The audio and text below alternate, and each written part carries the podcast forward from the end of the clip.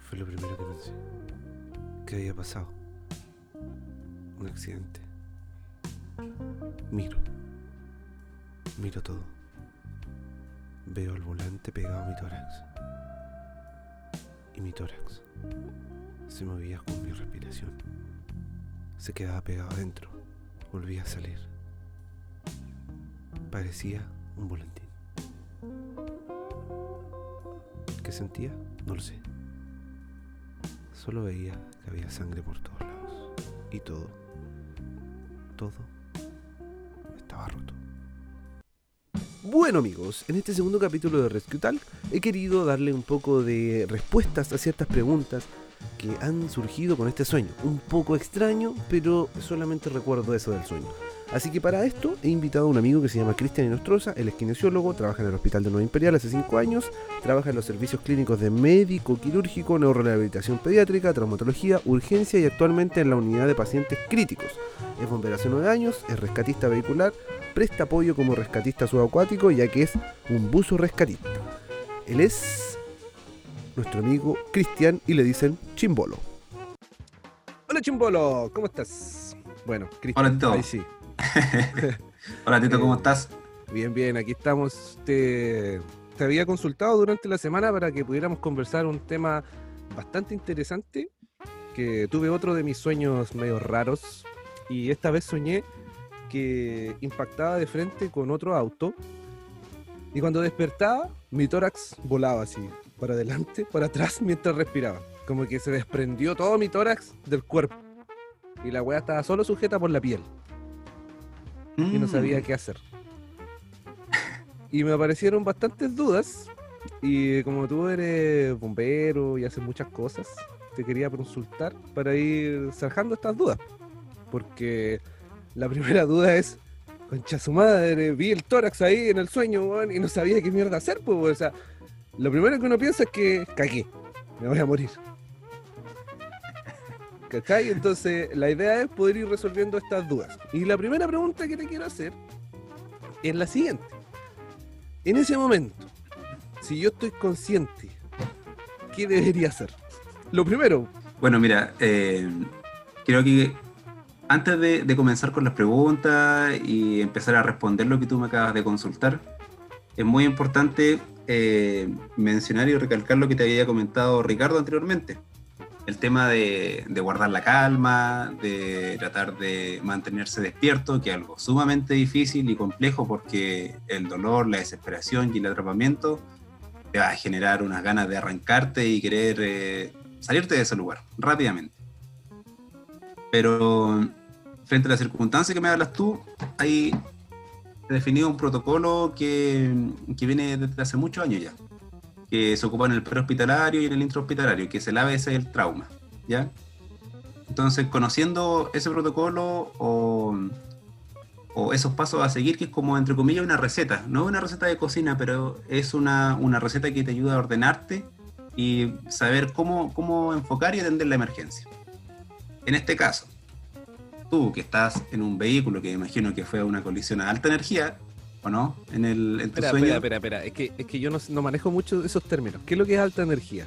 se considera alta energía cuando su nombre bien lo dice, a una energía que eh, sobrepasa todas las defensas del organismo, las defensas mecánicas de alguna estructura, o cuando es un conchazo extremadamente fuerte, para decirlo en palabras simples. ¿ya? Y eso genera una gran deformación, ya sea de cualquier estructura. Primero la estructura del vehículo, y segundo, eh, tu cuerpo como, como, Mi tórax. en este caso tu tórax, puede ser tu, tu cráneo, tus extremidades, etc. Y aquí hay una, una colisión también de tus órganos con, con la estructura ósea que tú, que tú tienes, ¿cachai? O sea, tu cerebro va, va a chocar con tu, con tu, tu cráneo, eh, tus órganos internos que el corazón, eh, los pulmones, el vaso, eh, el hígado van a chocar también contra la estructura y esto va, van a generar daños internos. Y una alta energía se refiere a, a ver cómo, para darte un ejemplo, cuando tú vas en un vehículo, digamos a 80 o 100 kilómetros por hora, y chocas con otro vehículo o con otro objeto, a esa energía es considerado un impacto a gran, a gran magnitud. Y eso evidentemente te va a generar lesiones tremendas. Me, queda claro que es cuando ya el cuerpo no, no da más y tiene que romperse para que no, no quede la embarrada adentro. ese es como el concepto que me queda. En palabras simples. En palabras simples, es que chocas tan fuerte que alguna parte de tu cuerpo se va a lesionar, algún hueso se va a fracturar o ese va a ser en el mejor de los casos. Porque perfectamente te podrías morir y quedar atrapado en alguna estructura. Eso es alta energía. Interesante. Pero, ¿y no existe así como un patrón? Por ejemplo, sobre 10 kilómetros por hora, sobre 40 kilómetros por hora. ¿Un, límite así no existe?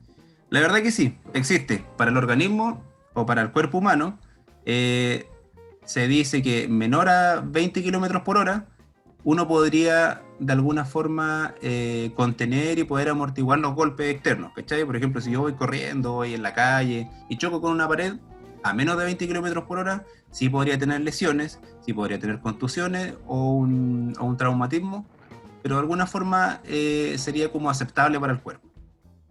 ¿ya? Eh, incluso las caídas a nivel también, pues si yo voy caminando y pierdo el equilibrio y me caigo desde, desde la altura de, por darte un ejemplo, de la altura de mi cabeza a los pies, me caigo, me podría fracturar un brazo, me podría fracturar eh, algún hueso de la cabeza, etcétera. Pero si tú vas en un vehículo a más de 40 o 50 kilómetros por hora, ya es considerado alta energía. ¿ya? Eh, igual las definiciones pueden ser de 45 o 30 kilómetros por hora, eso ya es considerado alta energía. Y puede ser una colisión o un choque, que eso, eh, la definición igual es variable, pero si tú chocas con algún objeto que está en movimiento, algún objeto que está parado, va a ser eh, un efecto similar. ¿ya? como que se suman las velocidades, ¿o no? Exacto, se suman las velocidades. física uno en la media, se suman las velocidades. Algo así. me, Algo así. Me convence harto tu explicación, gracias. Eh, ahora, ahora, tú dijiste algo interesante, es como mantenerse consciente. Y puta, en el sueño no me fijé en nada más, solo miré el, el tórax cómo se movía para todos lados pero tampoco me di cuenta cómo estaba la cabeza, porque generalmente uno, uno ve sangre, se asusta, y bueno, ahí no me iba a quedar dormido Nica, porque igual es como, en ese sentido, me, gustan las cosas cruentas, como que ver el tema del tórax para adelante, para atrás, y, no despertaba el sueño. Entonces, esa, fue como la, primera pregunta que me, me vino a la mente. Chuta, ¿qué hago si estoy ahí? porque lo primero que uno tiende, tiende a hacer, no sé, pues, es, moverse, salir y, tratar de, salir corriendo. Sí, pues, exacto. Yo imagino que, bueno, la verdad, afortunadamente nunca he estado en esa en, ese escenario, ¿cachai? Pero eh, como norma general, como te decía, tratar de mantenerse despierto, solicitar o pedir ayuda, ¿cachai? Si es que tienes tu teléfono, si es que hay gente que posiblemente va a llegar gente al lugar, solicitar ayuda inmediata porque lo que tú me planteas de que tú tienes un tórax inestable, un tórax volante, eh, es una condición crítica, ¿cachai? Porque eso te puede desencadenar rápidamente la muerte. Pero volviendo a lo que tú me estabas preguntando, ¿qué es lo que debería hacer uno o qué es lo que debería hacer eh, una persona que se encuentra en esta situación? Primero, tratar de eh, ver qué es lo que puede hacer para pedir ayuda ¿ya? Si es que no llegó gente antes, solicitar ayuda de alguna forma, Es, más o menos difícil hacerlo, pero, pero hay que tratar de, buscar la forma. Lo otro, tratar de mantenerte despierto dentro de lo posible, pero con el dolor yo creo que obviamente que va a estar despierto una cantidad de tiempo corta, porque como te mencionaba, estas lesiones internas que te puede producir el tórax volante te pueden desencadenar la muerte, inconsciencia, un shock, etcétera. Entonces, eh, un tórax volante, como te explicaba, te puede generar o repercutir tanto en la ventilación o daño pulmonar, en el corazón también, puede hacer algún, paro cardíaco producto del trauma, puedes tener alguna lesión en la tráquea, eh, puedes tener lesiones en la columna, ya sea dorsal, cervical, y eh, según la mecánica o el mecanismo de lesión, evidentemente podrías tener daño a nivel craneal y cervical. Y esto obviamente que eh, son, lesiones de, alto riesgo y que se deben atender de forma inmediata. O sea, aquí igual hacen como lo que me mencionaba el Cayo la, la, última vez, que igual colocan el collar, hacen como el mismo el mismo protocolo de como de empaquetarlo, así como que forman un paquete, un paquete con el paciente y lo sacan. Es como el mismo el mismo efecto, ¿no? Exactamente. Eso es lo que se debe hacer en todo en toda emergencia donde tiene paciente politraumatizado o policontuso. Que eh, son pacientes que, se vieron sometidos a algún accidente o, alguna, alguna colisión o algo de alta energía, como lo que hablábamos anteriormente. Y para esto uno asume, como rescatista, ¿cachai? O como, como alguien que trabaja en el prehospitalario, debería asumir que siempre va a haber lesión cervical, para empezar. Eso es como fijo. Entonces, el collar cervical y eh, otra, otras ayudas como las férulas para estabilizar alguna articulación en el caso de que hubiesen fracturas se debe utilizar sí o sí. Pero esto no va solo. Por ejemplo, tiene que ir un rescatista, tiene que ir alguien entrenado a fijarte tu columna cervical, eh, instalarte tu collar cervical además, y después empezar a evaluar el resto.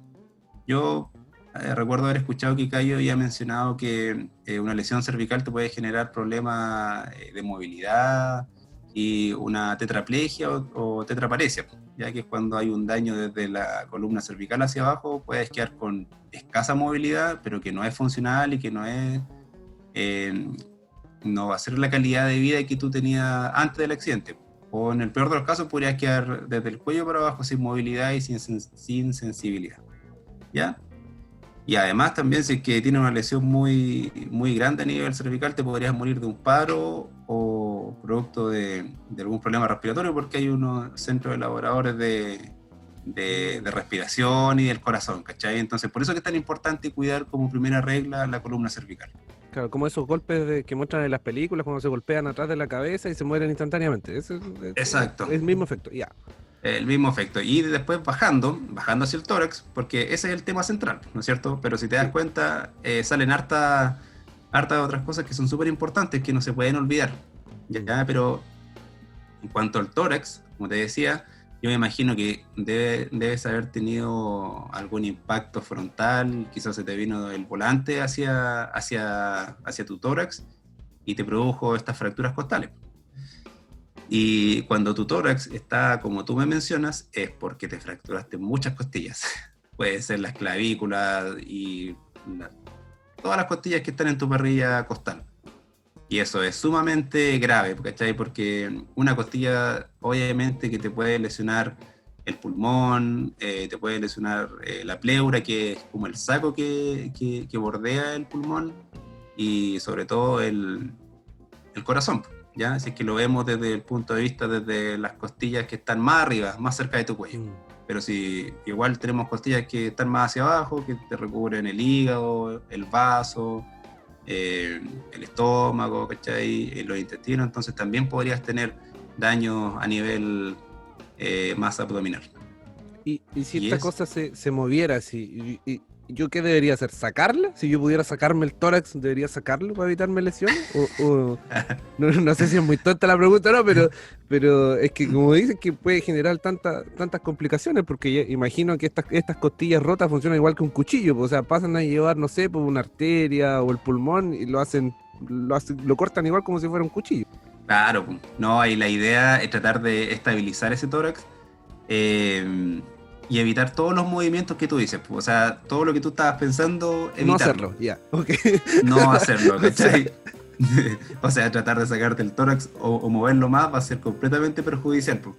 Si no tenías ninguna lesión interna, eh, solo con, un movimiento errado, ¿cachai? Eh, te podría perforar un pulmón, eh, perforar el corazón y sería contraproducente para lo que uno busca. Así que jamás deberías tocarte o deberías tratar de sacarte esa, porción fracturada. Porque uno siempre tiende a hacer cosas, po. Es como súper interesante ese concepto porque cuando uno tiene un accidente o se cae en bicicleta, no sé, o te sigue un perro, uno siempre intenta a, reaccionar ante los eventos, po. Es como, es como contrario a lo que uno está acostumbrado a pensar de qué hacer en un accidente.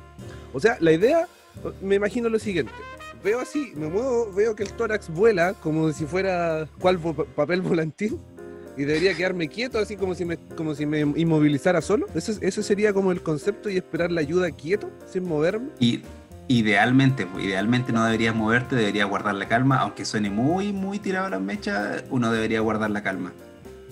Pero el dolor también va a ser un factor en este caso protector porque te va a invalidar. Eso quiere decir que el dolor no te va a dejar que te toques, que te muevas o que trates de arrancar, ¿cachai? Porque te va a generar impotencia funcional que eso significa que tú no te vas a poder mover por, por, algo, por algo que está ocurriendo en tu cuerpo. Porque tienes mucho dolor, porque hay inestabilidad, porque hay huesos rotos, porque hay músculos que están eh, rotos también. Así que si quieres arrancar o si quieres respirar incluso, se te va a dificultar mucho. Porque como te menciono, un tórax volante o algún eh, traumatismo en el tórax, eh, te va a dificultar la respiración igual. Entonces, por eso es súper importante que mantengan la calma y tratar de que ojalá te saquen lo más pronto posible para que te lleven a un hospital. Y ahí puedan hacer toda la, estabilización y, eh, evaluar pues, si, que, si que tiene algún sangrado, alguna hemorragia, que va a ser lo más probable, o algún daño en algún órgano. Y ah, ahora se me ocurrió otra cosa. Eh, que no estaba en la pauta, pero creo que es interesante. En ese caso, cuando siente ese dolor inmenso, si me muerdo la lengua, no, me sacará de, la idea de, sentir ese dolor y así puedo, permanecer consciente. ¿Funcionará esa técnica? No, sé si es muy estúpido lo que estoy diciendo, pero, pero a lo mejor funciona. Mira, yo creo que uno, eh, viéndolo en esa lógica, quizás te podría resultar y es como lo que buscan los bomberos o los rescatistas en este caso, ¿cachai? Yo no sé si Ricardo lo mencionó, pero la idea siempre en una emergencia es tratar de sacar del escenario o descontextualizar a la persona para que eh, trate de olvidar en la, instancia o la circunstancia que se encuentra. Yo creo que morderte la lengua en este caso quizás va a ser peor todavía porque si ya vas a tener problemas respiratorios o, algún problema, ya sea porque tuviste, como, te mencionaba, algún daño en el, tórax, te va a dificultar la respiración. Y si te muerde la lengua y si te llena de sangre en la cavidad oral, más te va a costar respirar porque vas a tener la vía llena de secreciones, ¿cachai? De sangre. Y al final volvemos a lo mismo. Va a ser, una, va a ser muy contraproducente para lo que uno busca. No, pero, pero, yo me refería a una mordida así controlada, como, ah, me duele. Eh, que es como para tener siempre el, el pensamiento de me duele, me duele, me duele, me duele, me duele. Y, que no me duele al otro. Esa es como la idea. ¿Sabes qué? Habría que hacer algún reporte de caso o algo para ver si, para ver si funciona la idea. Ya, okay. Descartamos mi, mi, hipótesis. Yo, yo no lo haría porque eh, me imagino que eh, el dolor que vas a sentir en tu, en tu pecho y, y en tu tronco no se va a poder igualar a una mordida de la lengua. ya, descartamos mi idea. Luego, la otra pregunta. Ok, entendí que esto es gravísimo. Ya estoy en, un estado demasiado grave. Ahora, logré inmovilizarme solo. En realidad me quedé quieto. Estoy consciente. Pensando en no morir. Mordiéndote la lengua. Sí, mordiéndome la lengua. llega, llega el personal que va a, asistir a esta emergencia. ¿Y qué debería esperar yo de ese personal? Oh, son hartas cosas. Bueno, mira, ese personal, primero que todo, debería tener un, acercamiento visual contigo, ¿cachai? Como para, para, para hacer una inspección general y hacer como un 360 que nosotros llamamos, y ver cuál es tu estado, cuál es el estado del vehículo, cuáles son los riesgos que hay y tratar de asegurar la escena y ojalá armar un plan de acción rápido para poder sacarte del lugar. ¿Cachai?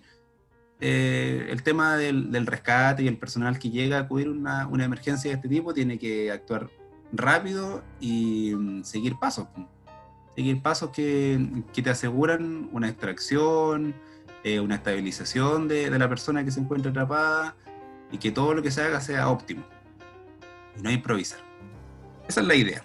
Primero que todo, el personal que llega a ti tiene que evaluarte, ¿cachai? Ver que, que, estés consciente, ver que no tenga eh, ningún daño neurológico aparente, tratar de, evaluar cuál es tu estado, como si es que está muy grave, si es que eh, tienes lesiones leves o si es que hay que sacarte de uno. Seguido de eso, estabilizar el vehículo y si es que está atrapado, eh, hacer técnicas de extricación que se llaman, que consiste en hacer corte en el vehículo para poder liberar. Y esa liberación tiene que ser controlada, tiene que ser eh, minuciosa y tiene que ser con la herramienta adecuada. Y después de eso se te estabiliza y para afuera y te fuiste para el hospital. Son, hartas cosas porque yo pensaba, puta, este buen está grave. Yo pensaba que se iban a bajar y iban a decir, no, este ya se murió, llamen al servicio médico legal. Oiga, don Tito, espere, tranquilo nomás, ya viene el servicio médico legal. Pero parece que no es, no es tan así. No, no, aquí la verdad que eh, es primordial sacarte en las mejores condiciones, ¿cachai? O sea, si, si, tu organismo y si las lesiones son incompatibles con la vida, eh, tampoco es la idea esperar a que llegue el servicio médico legal, sino que mientras estés con vida o tengas eh, signos vitales, se te debe sacar de forma inmediata. Mientras más grave estás, es más rápida la extracción. ¿Cachai? Pero en este caso, como te mencionaba, el personal de salud, el personal eh, de bomberos, tiene que trabajar de forma coordinada, además de los carabineros, obviamente, y de otras instituciones que, que, que, que ameriten que estén en el trabajo. Pero esta coordinación tiene que ser eh, sincronizada, rápida y eh, con los protocolos establecidos que hay. ¿Sí? así como para hacerte un resumen, porque si te empezara a hablar de todo lo que hay que hacer. No, sí, sí, oye, sí, yo, yo, no manejo el tema, entonces quiero ir aprendiendo un poco del tema. Esa es la idea de, este, de este podcast. Es como hablar un poco de, los, del tipo de rescate, pero obviamente en palabras simples para que todo el mundo pueda entender. O sea, yo. Eh, pero también surgen estas preguntas estúpidas porque, por ejemplo, uno siempre piensa, no, esto me van a dejar morir como que en, la cultura popular está eso. Por ejemplo, pasaba también con el tema de, del, trasplante de órganos. No, ¿para qué yo no voy a dar mi órgano? Porque si me pasa algo, eh, me van a dejar morir. Es, como, como que uno tiene, tiene esas ideas lesas en la cabeza y no es así. O sea, tú me estás diciendo todo, totalmente lo contrario. Exacto. Sí, porque acá lo que prima es la vida, ¿cachai? O sea, eh, mientras tengas signos vitales, estás considerado como una persona viva y se debe rescatar y sacar y tener eh, el cuidado necesario para, para, para, no agravar más tu estado. ¿Entiendes? O sea, una persona que, que, tiene lesiones, como te digo, que son incompatibles con la vida, voy a hablar una cosa muy descabellada, pero supongamos que la cabeza de una persona se encuentra 10 metros, está claro de que esa lesión no es, no es compatible con, con la vida. Pero si tiene una fractura, si tiene una amputación, si está muy grave, si tiene un tórax volante, eh, alguna lesión que aún te esté imposibilitando, ¿cachai? O te esté corriendo en riesgo, pero si tiene signos vitales hay que sacarte rápidamente. Espera, se pegó lo último que dijiste. ¿Qué fue lo último que dije? Mm, con un delay como... Sí, estás con un delay. Creo que tu internet está medio medio. Puede ser. El internet o el mío. Cualquiera de los dos. pero, esa, pero se escucha poco. Ya no importa, ahí la gente se imaginará lo que. Pero es como la misma idea. Ahora, muy bien. Llegó el personal de salud, me hablaron, me hicieron la vuelta esa que dijiste tú, me evaluaron y lograron sacarme. Y ahora me derivan al hospital o al centro asistencial más cercano. ¿Qué deberían hacer ahí para que yo no muriera? Uh, bueno, esa depende del hospital. usted llegó al hospital Talca, ¿sabe qué? Espera aquí, ya viene el servicio médico legal. Ingresó por un tórax volante y sale embarazado. De por un pie diabético sale. Ya, no mentira, eso nada ya. Bueno, mira, Aquí el traslado tiene que ser, como te mencionaba, lo más rápido posible porque es una urgencia médica y eh, la verdad que el diagnóstico y, hartas cosas son, son clínicas en este sentido. Clínico quiere decir de que se ven ahí mismo viendo al paciente. O sea, yo veo que el paciente tiene una tremenda inestabilidad torácica, voy a asumir que tiene fracturas costales y que va a tener lesiones eh, en el tórax. Y los órganos que están adentro del tórax también van a tener lesiones y posibles sangrado, aire, etc. Entonces, eh, antes que, que, todo, se, se, debe determinar, como te decía, qué es lo que se va a hacer con el paciente, cuáles son las lesiones que tiene, uno debería sospechar. Y después de eso, empezar a hacer como estudios, ya sea imaginológicos, tomar exámenes de sangre, y rápidamente o, o en paralelo con las intervenciones que se, que se vayan a hacer. Y si tiene un problema cardíaco, se debería, un, especialista en lo que es corazón debería evaluar qué es, lo que, qué es lo que está ocurriendo. Si tiene algún problema pulmonar, un especialista en los pulmones también debería ver y tomar las la determinaciones correspondientes. Pero como te digo, eh, si nos pusiéramos a hablar de todas las patologías o de todos los daños que se producen, hay mucho, hay mucho de lo que hablar. Lo más frecuente en el pulmón que pudiese ocurrir algún neumotórax. Neumotórax, algún hemotórax, eh, algún daño en el pulmón, alguna perforación, algún desgarro de los bronquios, eh, alguna lesión en la tráquea con sangrado, si es en el corazón, podemos hablar también de, taponamiento cardíaco, que es cuando hay sangre en, el saquito que recubre el corazón y esto impide que el corazón lata de forma normal y te podría llevar rápidamente a la muerte. Eh, o sea, depende de la gravedad, bueno, todo depende en realidad, es como, como depende de la evaluación clínica. me, me, queda claro, me queda claro ese punto. Ahora, lo siguiente, una de las cosas que yo estuve viendo durante esta semana sobre este, este tema, yo puse ahí tórax inestable, tanto, tanto en YouTube, y había un video de un compadre que el tórax inflaba, desinflaba, pero así para cualquier lado, pues como que se le hundía hasta el fondo, después llegaba arriba, salía de fuera de su posición, y el personal que llegó a atender a la persona le estaba haciendo RCP. Entonces, a, veces como que este tipo de cosas la gente como que no, lo entiende. Me gustaría que eso que, lo dejaras un poco claro. ¿Cómo, cómo, cómo se cruzan este tipo de maniobras o la evaluación de este tipo de pacientes?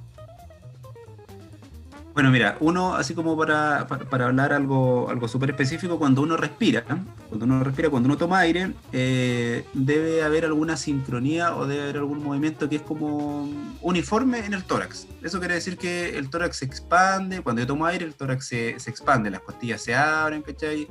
Y debe haber un movimiento regular, un movimiento uniforme en todo mi tórax. Cuando hay alguna lesión, cuando hay fractura en las costillas o cuando hay un daño grande, de, muchas costillas lesionadas, ocurre una respiración paradojal que se llama. Ya que yo tomo aire y el tórax, como tú dijiste, se mueve para todos lados. Sube, baja, ¿cachai? Eh, completamente asincrónico.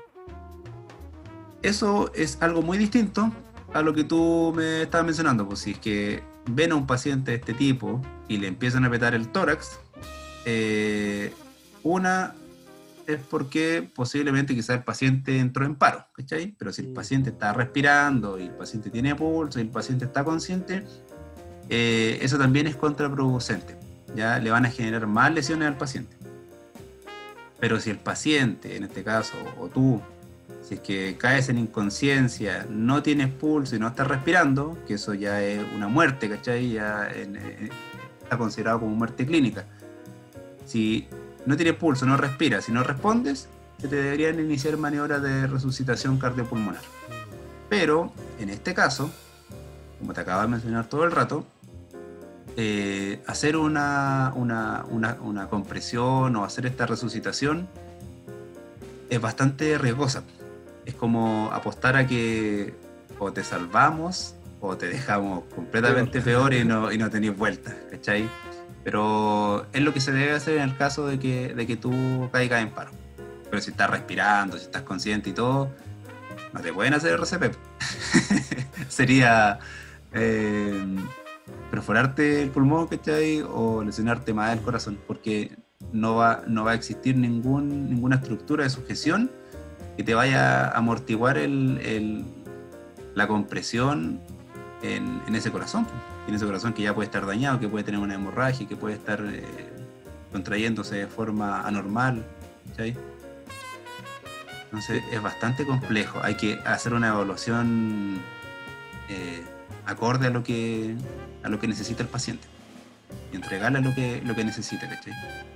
Eso, eso es como súper interesante y a veces a veces pasa, no sé, pues uno ve en las noticias o en los videos, bueno, hoy, hoy día casi todo uno lo ve por Instagram, el tema de la eh, piensa prensa, ese tipo de cosas cuando hay accidentes. Y uno ve que la gente entorpece todo, pues, como que todos se meten a sacar al paciente, lo tironean, ese tipo de cosas que son como que con lo que hemos conversado ahora, lo único que generan es daño. Claro, claro, pero igual voy a tomar algo que dices tú, o sea, el contexto es súper importante.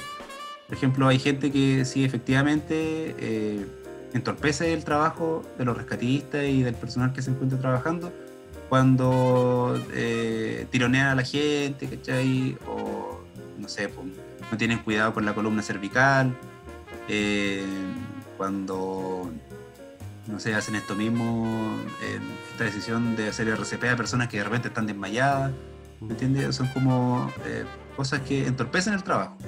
Pero en alguna situación de emergencia, digamos que una persona que se encuentra en un vehículo que colisionó y el vehículo está a punto de explotar y se está incendiando, de repente hay que actuar eh, con maniobra o con acciones de rescate. Y en este caso, tratando de cuidar lo que más se pueda la columna cervical o, los segmentos que estén dañados, sacarlo y, evitar que esta persona muera por la explosión. ¿Me entiendes? O que se vaya a caer de un barranco, cosas así. Pero depende mucho del contexto. Pero sí es cierto de que la gente siempre llega a mirar con el celular, a grabar y a preguntar si es que está vivo, si es que está muerto, qué le pasó eh, llamemos los bomberos, no sé, siempre llegan ahí los curiosos a entorpecer el trabajo. Creo que eso suma, es súper frecuente. ¿Sabes que Una de las cosas que yo no he visto, y creo que sería interesante que hicieran los bomberos y el tema de, salud, es educar a la población. Porque yo no he visto en ninguna parte que te digan, usted tiene que hacer esto, esto, esto, si usted sufre un accidente. Esas cosas como que no están. Creo que sería como interesante.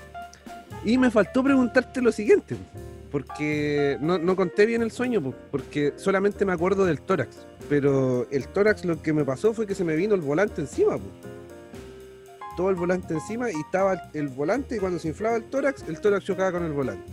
Esa era como la, la imagen completa del sueño. Entonces, lo que no te pregunté es cómo, cómo crees que me iban a sacar de ahí si no, tenía el, volante aquí justo ahí encima. ¿Qué es lo que hacen los, en este caso los rescatistas para que para poder sacarme de ese lugar? Claro. Eh, sí, pues eso, de hecho, eh, es súper frecuente o es muy probable de que si tú tienes una lesión de la que hemos estado hablando, muy probable de que te haya golpeado con el, con el volante o con la columna de dirección en este caso, que es donde uno tiene el control del vehículo y dobla, ¿cachai?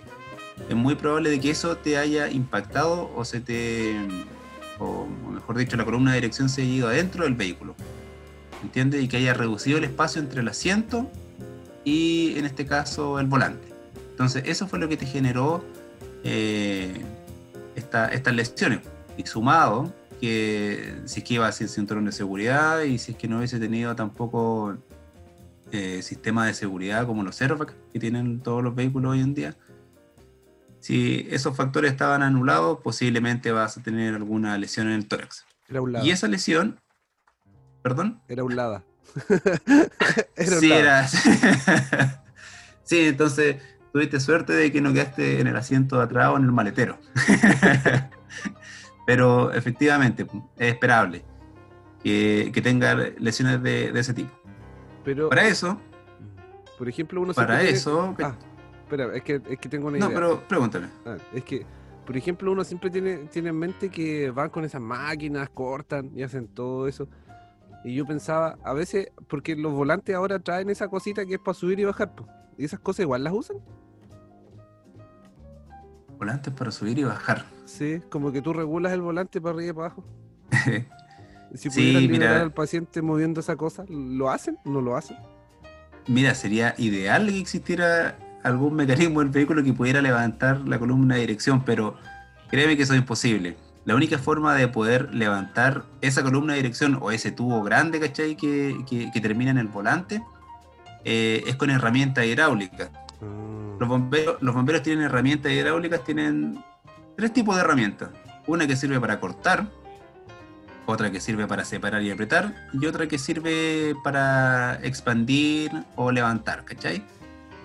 Entonces la única forma de sacarte de ahí es cortando el vehículo y utilizando las herramientas, porque esa columna de dirección es un, es un fierro, eh, es una aleación extremadamente resistente que ni siquiera se puede cortar en algunos casos. De hecho, no se puede cortar, sino que se tiene que desplazar hacia adelante.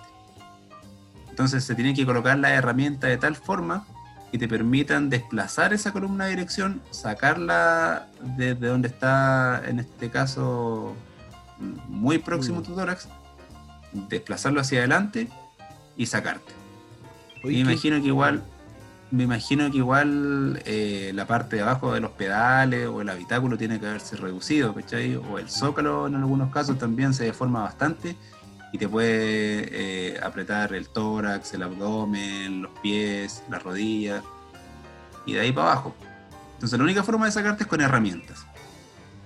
Pero ese, ese trabajo también tiene que ser un trabajo eh, bien, bien adecuado en el, en el sentido de que se tiene que hacer de forma cuidadosa, evitando todos los movimientos del vehículo, estabilizándolo y anulando, perdón, anulando todos los movimientos, ya sea para adelante, para atrás, para arriba, para abajo, ¿cachai? Mm. Porque un mal movimiento se pueden ir con los rescatistas, la persona, con el auto, no sé, en pendiente, y si tiene alguna lesión cervical también podemos agravar más, y la lesión en el tórax también se puede agravar más, entonces hay que hacerlo de forma muy cuidadosa. Son herramientas muy poderosas también que eh, si te llegan a, apretar o, a causar algún atrapamiento con la misma herramienta, eh, también pues es muy riesgoso. Entonces tiene que ser el personal capacitado. Mm. No puede ser el que estaba grabando, el que, agarre, la... herramienta y que se ponga a cortar o a hacer algo a tonta y loca. Oye, es súper interesante lo que me dices porque generalmente uno tiende a pensar que esa palanquita mueve todo, ¿cachai? que tú te uno de estos autos nuevos o de última generación, apretáis la palanquita, el volante se mueve para adelante, para atrás, para arriba, para abajo. Y uno piensa que eso mueve todo, pues igual es súper interesante porque a veces uno dice, no, los bomberos, ¿para qué vamos a llamar a los bomberos si lo único que hacen es hacer tirar autos? Y a veces... Tiran pura agua y hacen tirar los autos. Entonces, es súper interesante, es súper interesante. Ese, concepto de la columna de dirección está, está interesante. Eh, y para finalizar, eh, ¿qué, recomendación le darías tú al, a la gente que, esté involucrada en un accidente? Obviamente, eh, andar a menos de 20 kilómetros por hora no, creo que sea una de las recomendaciones, pero, sí me gustaría que, dejaras esa idea, porque la idea no solamente es aprender eh, yo de, las cosas que hemos conversado, sino que eh, la gente que nos escuche es gente que no, maneja el tema. Bueno, hay hartas cosas que, hacer en este sentido. Yo creo que la educación, la promoción y la prevención son súper importantes antes de, tomar un vehículo, ¿cachai? Y la responsabilidad sobre todo. Creo que de ahí parte todo y eso es lo primordial. Como, como primera regla, eh, obviamente nunca conducir bajo la influencia del alcohol, de las drogas, y de alguna sustancia ilícita, como primera regla. Y lo otro, eh, respetar las eh, perdón, respetar eh, las condiciones del tránsito, la señalética, ¿cachai? Y tener consideración con todo sentido, sobre todo con manejar a la, a la defensiva, como, como se dice, respetar los espacios de vehículo a vehículo, mantener la distancia necesaria, y básicamente eh, ser consecuente al manejar. No tampoco exponer, exponerse uno, exponer al, resto de la gente y nunca faltar a la señalética, que creo que es súper importante. pero creo que un, un, mensaje que esto se debe eh, inculcar desde, desde antes de que uno comienza a manejar. Eh, la, la, educación en cuanto a la conducción creo que, que es algo que está al debe, porque cualquier persona maneja, lo hace, como te digo, bajo la influencia del alcohol, eh, a altas velocidades, pasando por calles súper estrechas a 100 kilómetros por hora, ¿cachai? Y el acceso a los vehículos también pues, es súper fácil hoy en día. Jóvenes, niños conduciendo y sumado a todo lo otro que, te comentaba, es un peligro, es un riesgo. ¿Cuántos accidentes han ocurrido por, por, la falta de, de ética y de conciencia de la gente? súper interesante lo que dices. Te quiero agradecer por haber aceptado esta invitación. Eh, yo estuve medio desordenado con la idea porque este sueño no me acordaba mucho, que fue hace, hace rato, pero aprendí harto.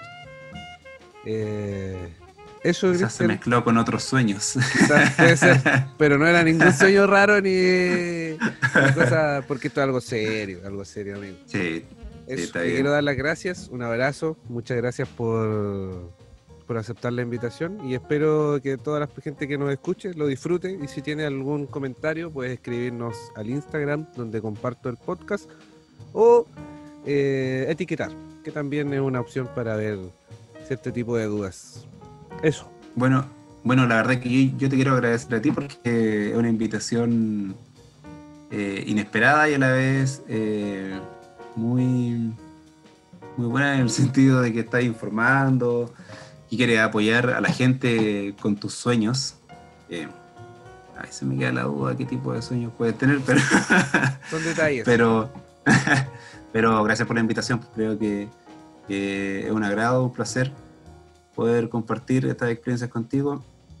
Y lo pasé bien dentro de todo, ¿cachai? Un poco, poco nervioso quizás, porque nunca había estado en, un podcast, así como lo está diciendo, como, lo vas a hacer ahora, pues, pero te agradece. Y cualquier cosa, obviamente, que Ah, pero si, si, quieres no lo subo. eh, bueno, mejor una conversación de, los, de nosotros solamente, así que... no, no, lo subo mejor. no, gracias, tío, te pasaste. Y eso, saludo para ti, muchas gracias. No sigas soñando estas cosas porque de verdad que un poco perturbador. quedan por lo menos cuatro sueños.